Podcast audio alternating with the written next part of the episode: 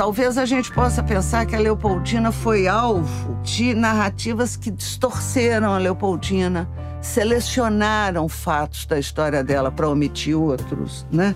Para construir uma personagem que não tivesse essa potência. Porque, de novo, nós estamos lidando com mulheres muito proibidas, né? mulheres que acessam o proibido, que é a política, o pensamento e a ação.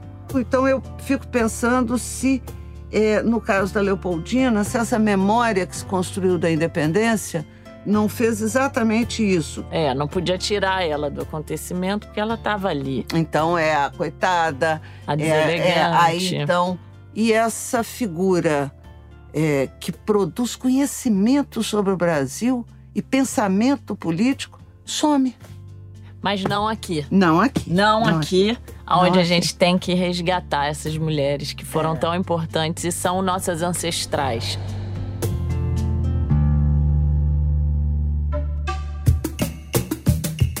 Bem-vindas e bem-vindos ao sexto e último episódio de Mulheres na Independência. Eu sou Antônia Pellegrino e a historiadora mineira com quem eu conversava é a grande Heloísa Starling. Essa é a série que te conta uma outra história da nossa independência. A história de mulheres que estavam lá e deixaram sua marca nos espaços da política brasileira. Maria Leopoldina Carolina Josefa Fernanda Francisca, a arquiduquesa da Áustria, a imperatriz do Brasil, ou simplesmente Dona Leopoldina foi uma dessas mulheres. Se comemorar e recordar junto, hoje é dia de chamar a Dona Leopoldina de volta ao coração.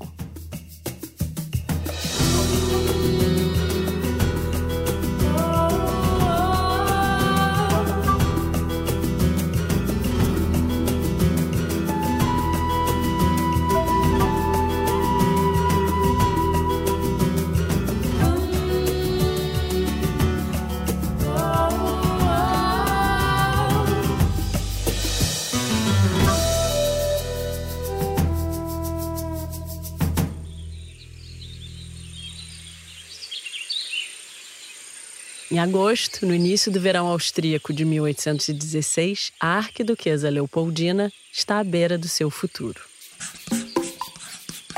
Graças a Deus, espero não me tornar mais a mineralogista da corte.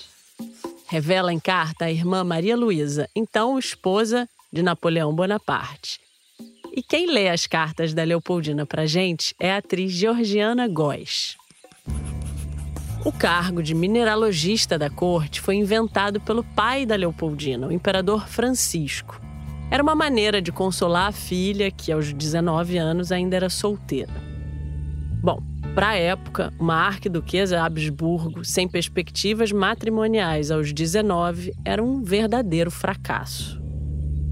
Ela tem uma consciência clara de que princesas eram preparadas de uma forma muito metódica, eram educadas desde criança para servir ao Estado. E aí ela diz o seguinte para a irmã dela: olha só. Nós, pobres princesas, somos como dados que se jogam e cuja sorte ou azar depende do resultado. Então, elas são o dado é, para que as monarquias possam negociar. Então, no caso, para a Áustria, era ótimo que ela casasse com Pedro I, porque isso significaria que a Áustria passaria a ter presença na América. E não tinha nenhuma, porque se você pensar. Agora eu quero entender melhor essa história e o que estava em jogo, política e economicamente, no casamento de uma Habsburgo com um Bragança. Então é uma aliança. Então você pensa, do ponto de vista ainda político, para a Áustria e para Portugal, nós vamos consolidar a monarquia na América.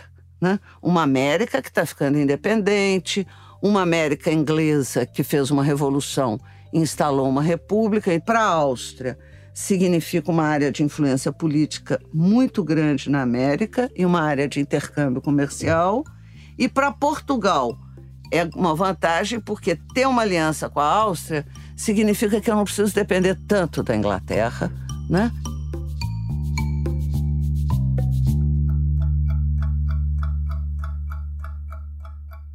Após longas negociações, no dia 11 de maio de 1817, ainda em Viena, Leopoldina assina um ato de renúncia em preparação ao seu casamento.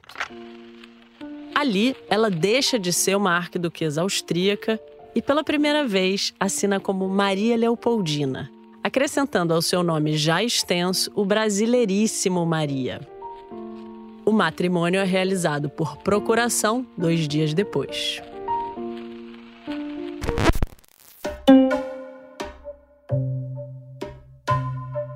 Uma vez fechado o negócio, quer dizer, o casamento, Leopoldina se joga.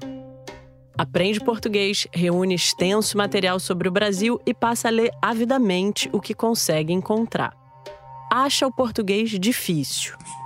É meio árabe, italiano e francês. Apesar disso, é uma língua com uma boa sonoridade. Seu grande desejo era fazer jus ao seu propósito como filha de um imperador, esposa de um príncipe e, se conseguisse, mãe de um monarca muito interessante a gente ter em mente é que se tratava de uma jovem de 19, 20 anos. Ela estava transbordando de expectativa, porque o papel dela, o que ela sentia que ela deveria fazer para agradar o pai e para ser útil à família dela e, por conseguinte, à pátria, né, a Áustria, ao Império, é, era se casar. Então, era uma concretização das expectativas da família e da sociedade, de certa forma, a ela como mulher. Essa é a jornalista e assistente de desenvolvimento da série, Virginia Starling. Agora, Virginia, eu quero saber como foi a aproximação entre Pedro e Leopoldina. Faz a resenha pra gente. A gente tem que lembrar que nessa época não tinha foto, então ela esperou alguns meses e aí, enfim, chegou um retrato do príncipe. Ela ficou encantada. Então, a cada semana que ela passava na Áustria, esperar na hora dela embarcar logo para o Brasil e conhecer pessoalmente Dom Pedro, ela ia aumentando essa expectativa. E aí as pessoas contavam coisas para ela, ah, ele gosta muito de estudar, ele tem os mesmos interesses que você. E aí isso foi, né, ela foi é, internalizando aquilo tudo, esperando um marido que ela finalmente não encontrou.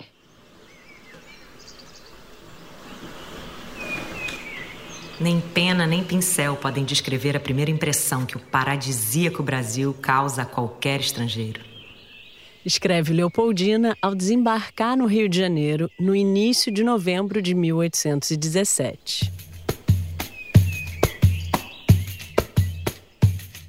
Porém, ao mesmo tempo em que se encanta com a natureza exuberante e se aproxima do povo brasileiro, ela se decepciona com a mesmice da vida social, com as intrigas da corte e com o fato de ter quase nada para fazer.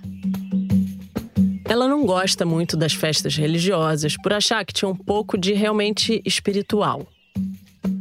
Julga os hábitos da corte antiquados, sobretudo a cerimônia do beijamão. Reclama de ter que deitar às oito da noite por falta do que fazer. Infelizmente, é mais fácil a pedra virar leite do que se receber permissão para ir ao querido teatro lamentou Leopoldina. E não que o teatro fosse lá essas coisas. Para o seu gosto, as peças encenadas eram ruins. Ela não entendia a predileção do povo por comédias portuguesas longas, cansativas e tristes. Acaba que raramente sai de casa, embora goste verdadeiramente da vida no campo, admite sentir saudades das distrações e dos eventos que comparecia em Viena. Mas e o casamento?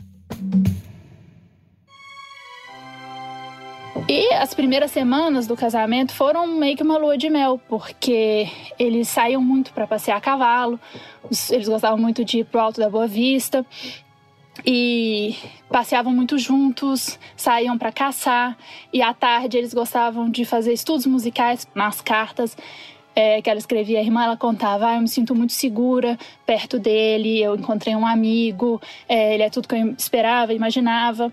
Mas aí é, tudo que ela esperava e imaginava foi se revelando é uma outra coisa. Porque o Dom Pedro e a Dona Leopoldina eram pessoas extremamente diferentes. A criação deles foi muito diferente. Se Leopoldina estudasse hoje numa escola, ela seria tratada como uma nerd. Mas no início do século XIX, ela era chamada de blue stocking, um termo inglês usado para descrever, de forma depreciativa, as mulheres aristocratas com ambições e interesses intelectuais e literários. Se escreve B-L-U-E-S-T-O-C-K-I-N-G e traduzindo significa meia azul. E o Dom Pedro, Virgínia, como é que ele foi educado? O Dom Pedro, depois que ele, aos 10 anos, embarcou rumo ao Brasil em 1808 com o resto da família, né, fugindo do exército napoleônico, ele foi criado solto. Ele não teve uma educação muito rigorosa, não tinha programa né, de formação intelectual e moral igual os, é, as crianças Habsburgo tiveram na Áustria. E ele era um príncipezinho, assim, no pior sentido do termo. Porque ele achava que era melhor do que todo mundo, que ele podia fazer o que queria e que todo mundo devia fazer o que ele queria. Então, enquanto estava lá Leopoldino ensinando peças e estudando sobre botânica, ele tinha um exército de negros escravizados que ele usava para lutar contra o próprio irmão. Então, era uma. Ele distribuía chibatada à torta e direito em animais, em escravizados, em pessoas que contradiziam ele. Então, ele era um ele não teve nenhum. Bom, a Virgínia não teve coragem de dizer, mas eu vou falar. Ele era um mega boy tóxico. É, então ela começou aos poucos a reclamar, principalmente com a irmã, Maria Luísa, que era a grande confidente dela. Então ela chegava a contar que eles tinham episódios de brigas, que ele gritava com ela, que ele se irritava muito fácil, mas aí ela falava: "Ah, não", mas aí depois ele chorava junto quando ele via que tinha me magoado e tudo mais. Então, ele tinha tendência a ser um cara bem violento, bem grosseiro. Um boy tóxico num relacionamento abusivo. É, mas eu acho que o que mais doeu na Leopoldina foram mesmo as infidelidades, né, dele. Ele era um, um conquistador e hum, a perda de confiança, a perda da intimidade ao longo de todos os anos de casamento. Agora, embora eles tenham tido um casamento é, não tão idílico quanto Leopoldina sonhou, ainda menina, é, eles, pelo que eu entendo, formaram uma dupla política. Um dos pontos altos desse casamento foi exatamente essa união que eles tiveram no campo da política, igual você disse, Antônia, porque, de certa forma, o Dom Pedro confiava assim na Leopoldina. Ele admirava muito a cultura e a inteligência e o preparo dela, e ela teve um preparo digno de estadista. A gente já falou que a Leopoldina chegou ao Brasil em 1817. Quem ouviu os outros episódios da nossa série sabe que nesse momento o Brasil fervia com as lutas pela independência. E para tensionar ainda mais o panorama político, em agosto de 1820, acontece, ao norte de Portugal, a Revolução Liberal do Porto.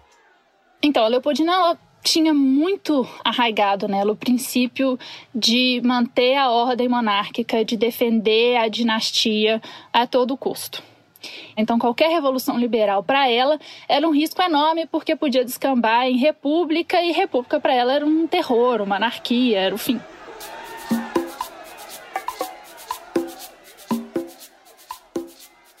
Em Portugal, as insatisfações que vinham se acumulando desde a fuga da família real para o Brasil em 1808 eclodiram com um movimento que reivindicava o retorno da corte o reestabelecimento do monopólio comercial do Brasil a Portugal e, principalmente, a elaboração de uma Constituição. Os portugueses exigiam a instalação de assembleias legislativas, chamadas de cortes, que deveriam garantir direitos individuais além de maior controle sobre a monarquia. Leopoldina fica chocada com os desdobramentos na antiga metrópole. Mas o que horroriza ela ainda mais é perceber que seu marido exibia certas tendências favoráveis aos revolucionários. Ela tinha muito medo do que poderia acontecer. Ao mesmo tempo, ela via que o Brasil era uma terra de promessa. É que perder o Brasil ia ser muito pior, porque era um território imenso, cheio de riquezas, e que, se a gente for olhar do ponto de vista dela, tinha muito mais futuro do que passado. O clima pesa tanto que, em abril de 1821, Dom João VI volta para Lisboa, deixando para trás um Brasil fervilhando na instabilidade política. Dom Pedro e Dona Leopoldina ficam no Rio de Janeiro por tempo indeterminado, o que a princesa acha uma medida arriscadíssima diante dos humores da população. A disputa por poder se acentua e cada um propõe soluções diferentes para os problemas do Brasil. Pessoalmente, Leopoldina começa a rever suas ideias originais sobre o casamento e escreve para a irmã. Se é muito mais feliz quando solteiro, pois agora só tenho preocupações e de sabores que engulo em segredo, pois reclamar é ainda pior. Em 26 de fevereiro de 1822, Dom Pedro jura a Constituição antes mesmo que ela estivesse pronta. Desde a partida de Dom João, porém, o Brasil se movimentava de norte a sul para encontrar alternativas às propostas, ou talvez imposições, que chegariam de Lisboa a qualquer momento. Panfletos e periódicos circulam por todos os cantos e Leopoldina acompanha esse debate político com avidez. Ela percebe que, para manter a integridade dinástica e evitar revoluções, Ficar no Brasil não é má ideia. E avisa Maria Luísa. O Brasil é, sob todos os aspectos, um país tão maduro e importante que é incondicionalmente necessário mantê-lo. Leopoldina não só lê os periódicos, como encaminha alguns para os seus familiares na Europa e incentiva a impressão daqueles que contribuem para a causa defendida por ela. Se o Império Português não lhe parecia uma boa opção, Leopoldina decide então propor um projeto melhor para o Brasil. Então ela propôs uma, um novo projeto ali para o Brasil, a ideia dela, e que ela inclusive influenciou muito Dom Pedro nesse sentido, porque Dom Pedro era mais simpático aos ideais da Revolução do Porto, então ele até queria voltar para Portugal. Leopoldina meio que influenciou ele para outro caminho. Olha o que a gente tem em mãos. Olha o que é que isso aqui pode virar. Se a gente sair daqui, a gente acaba com a monarquia nas Américas. Em compensação, se nós permanecermos, a gente tem condições de construir algo muito maior. Bem maior, inclusive, do que Portugal. Então a gente mantém você aqui. Você, Dom Pedro, como um herdeiro da Casa de Bragança, e eu, como uma herdeira da Casa dos Habsburgo. A gente funda um novo império e preserva a unidade territorial do Brasil.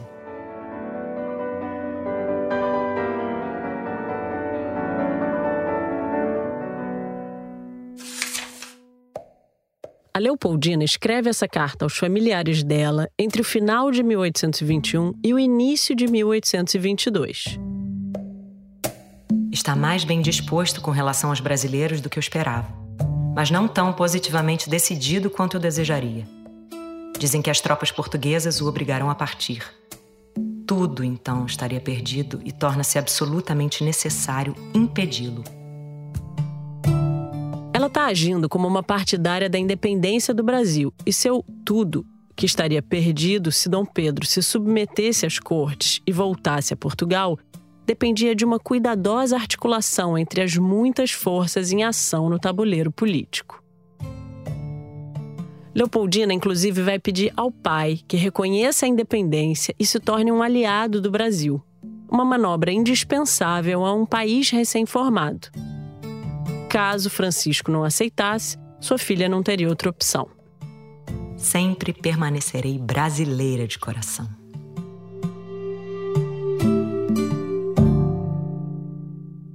O pensamento político da Leopoldina é fino. A conta que ela está fazendo é o seguinte: ou se aceita uma monarquia constitucional, ou vai ser república. Ela está fazendo política. Em nome da estabilidade, Leopoldina faz uso da sua posição como representante austríaca em território brasileiro e mergulha na política, com competência. Tanto é que, a partir de abril de 1822, Dom Pedro a nomeia como regente durante as suas ausências. Sim, ela era a única alternativa possível dentro da organização dinástica, mas ele tinha outras opções, como não se ausentar ou levá-la com ele. Ela conquistou esse espaço, a primeira mulher num cargo executivo, né? A próxima, numa posição equivalente, seria só a Dilma. Então foram dois séculos quase de né, sem mulheres numa posição dessa. E é claro que ela não exerceu esse cargo de regente com o mesmo tanto de poder que Dom Pedro teria, né? É, há ali uma diferença, mas ela acompanhava tudo. A regência provisória não dava autoridade máxima a Leopoldina, mas autoridade suficiente para, como diz o decreto de nomeação assinado pelo príncipe, tomar todas as medidas necessárias e urgentes ao bem e salvação do Estado. Então, ela redigia despachos, ela estava presente nas reuniões, ela presidia as reuniões do, do, Conselho de Estado, ela sabia das movimentações das tropas, ouvia as estratégias militares, ela estava ali presente e ela sancionava decisões que depois seriam passadas para o Dom Pedro. Então, ela, ela exercia, assim, ela tinha um poder ali em mãos que nenhuma outra mulher tinha naquele momento no Brasil. Essa era uma posição raríssima para uma mulher presidindo um governo diante de uma crise capaz de definir o futuro. A crise definitivamente chegou em 29 de agosto. Leopoldina estava como regente enquanto Dom Pedro viajava a São Paulo. E ela envia para ele uma carta pedindo ao marido para voltar, não por saudades, mas para lidar com as críticas circunstâncias em que se acha o amado Brasil. 14 batalhões estavam prestes a embarcar em Lisboa rumo ao Brasil. Era uma retaliação ao fato de Dom Pedro não ter voltado para Lisboa como mandaram as cortes e tampouco ter desistido da regência do Brasil. Na Bahia já haviam chegado 600 soldados e duas embarcações de guerra portuguesas. As 14 tropas prestes a embarcar reforçariam esse contingente com o intuito de fazer o Brasil aceitar as condições e leis impostas pelas cortes. Era uma forma de garantir obediência. Na famosa reunião do dia 2 de setembro de 1822, é, começou às 11 horas da manhã, lá no Paço da Boa Vista. Eles leram os presentes, né? e entre os presentes mais famosos tinha Leopoldina e tinha José Bonifácio é, leram a ata da reunião anterior e aí começaram a discutir o que estava acontecendo. E nesse 2 de setembro de 1822, Leopoldina sanciona a decisão de redigir a mensagem a Dom Pedro defendendo a proclamação da independência. Leopoldina e José Bonifácio também escrevem, cada um, uma carta pessoal ao Dom Pedro. Pedro, o Brasil está como um vulcão. O Brasil será em vossas mãos um grande país. O Brasil vos quer para seu monarca. Com vosso apoio ou sem vosso apoio, ele fará sua separação. O pomo está maduro, colhei-o já, senão apodrece. Pedro, o momento é o mais importante da vossa vida.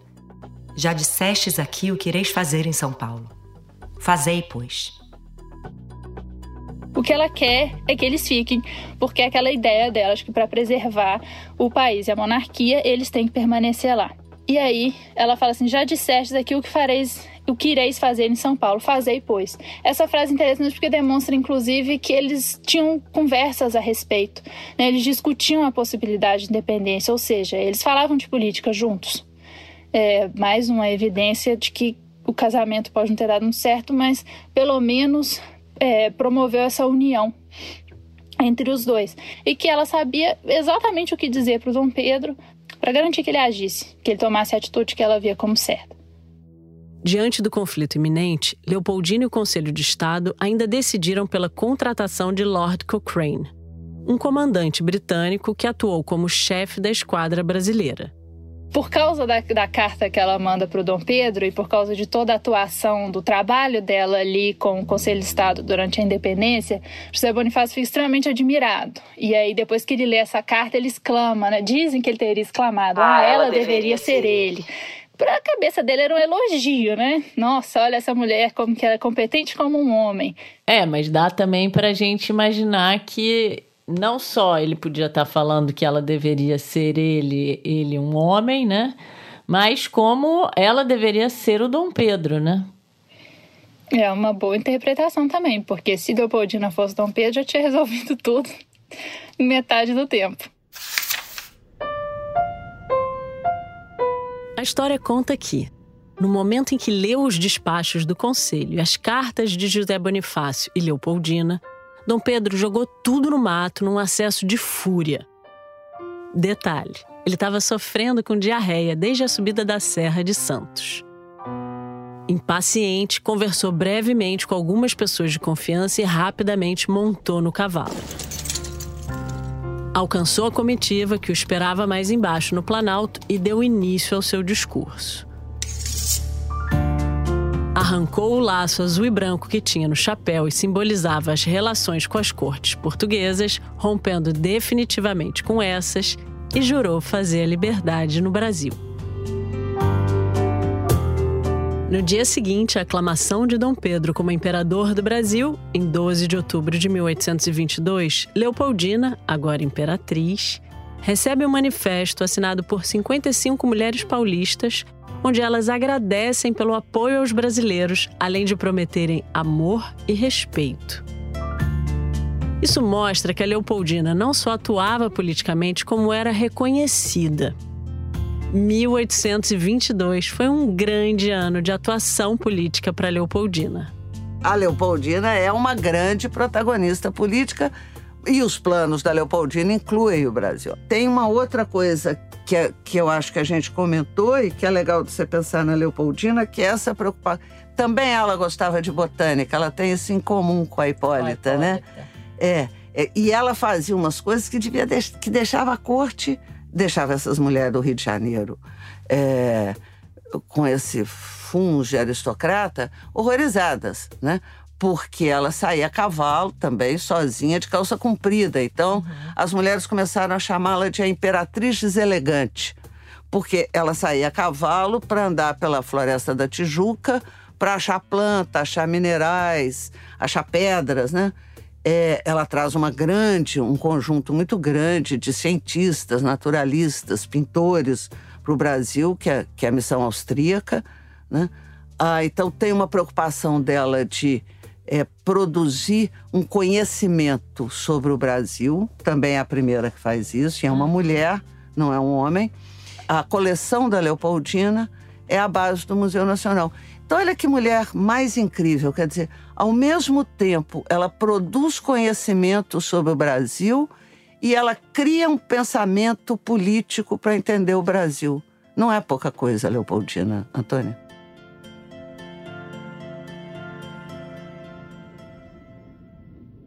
Dona Leopoldina falece grávida em 11 de dezembro de 1826.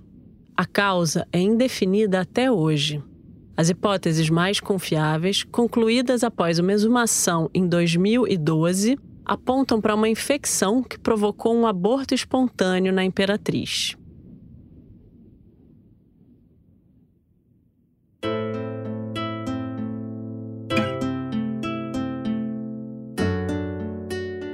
Leopoldina, a arquiduquesa, princesa e finalmente imperatriz, aceitou sua missão política se aventurou em um novo continente e fez do Brasil um lar.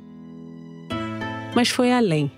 Criou um lugar para si na formação do nosso país. Nas matas e nos campos brasileiros, Leopoldina estudou o solo e as florestas.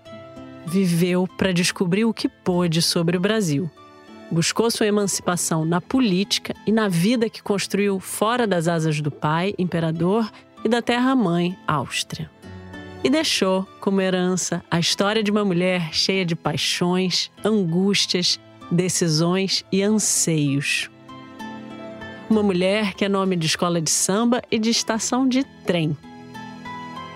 Uma mulher que estava lá quando o Brasil, como nação soberana e independente, nasceu.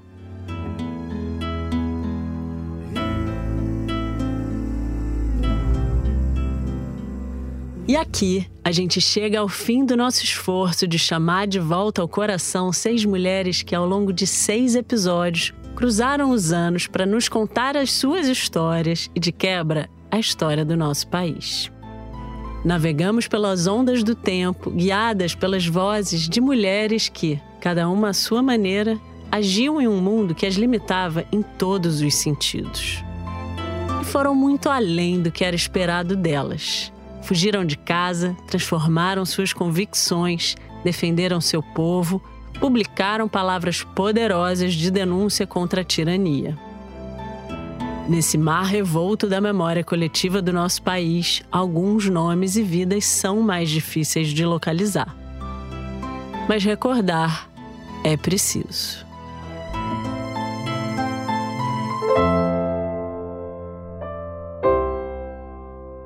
Hipólita, Bárbara, Maria Filipa, Urânia, Maria Quitéria, Leopoldina.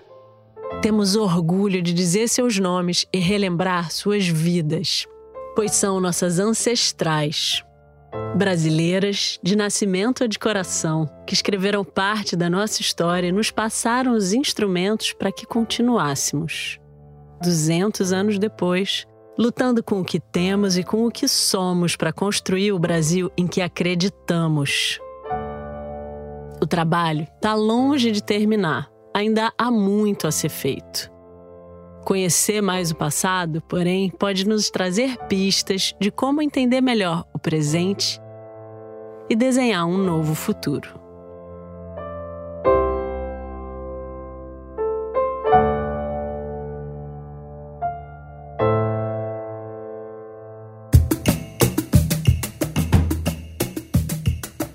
Mulheres na Independência é um podcast original Globoplay, criado e roteirizado por mim, Antônia Pellegrino. A produção é da Pipoca Sound. A pesquisa é da Heloísa Starling com o projeto República. A assistente de desenvolvimento é a Virginia Starling e a revisão é do Pedro Spreger. A coordenação de produção é da Dani Guimarães, a música original e o desenho de som são do Luiz Rodrigues e do João Jabassi. A edição é do João Paulo Lacerda. A mixagem e a finalização são da Pipoca Sound. As transcrições são da Elisa Guimarães. Nesse episódio, a gente teve a participação da Virginia Starling.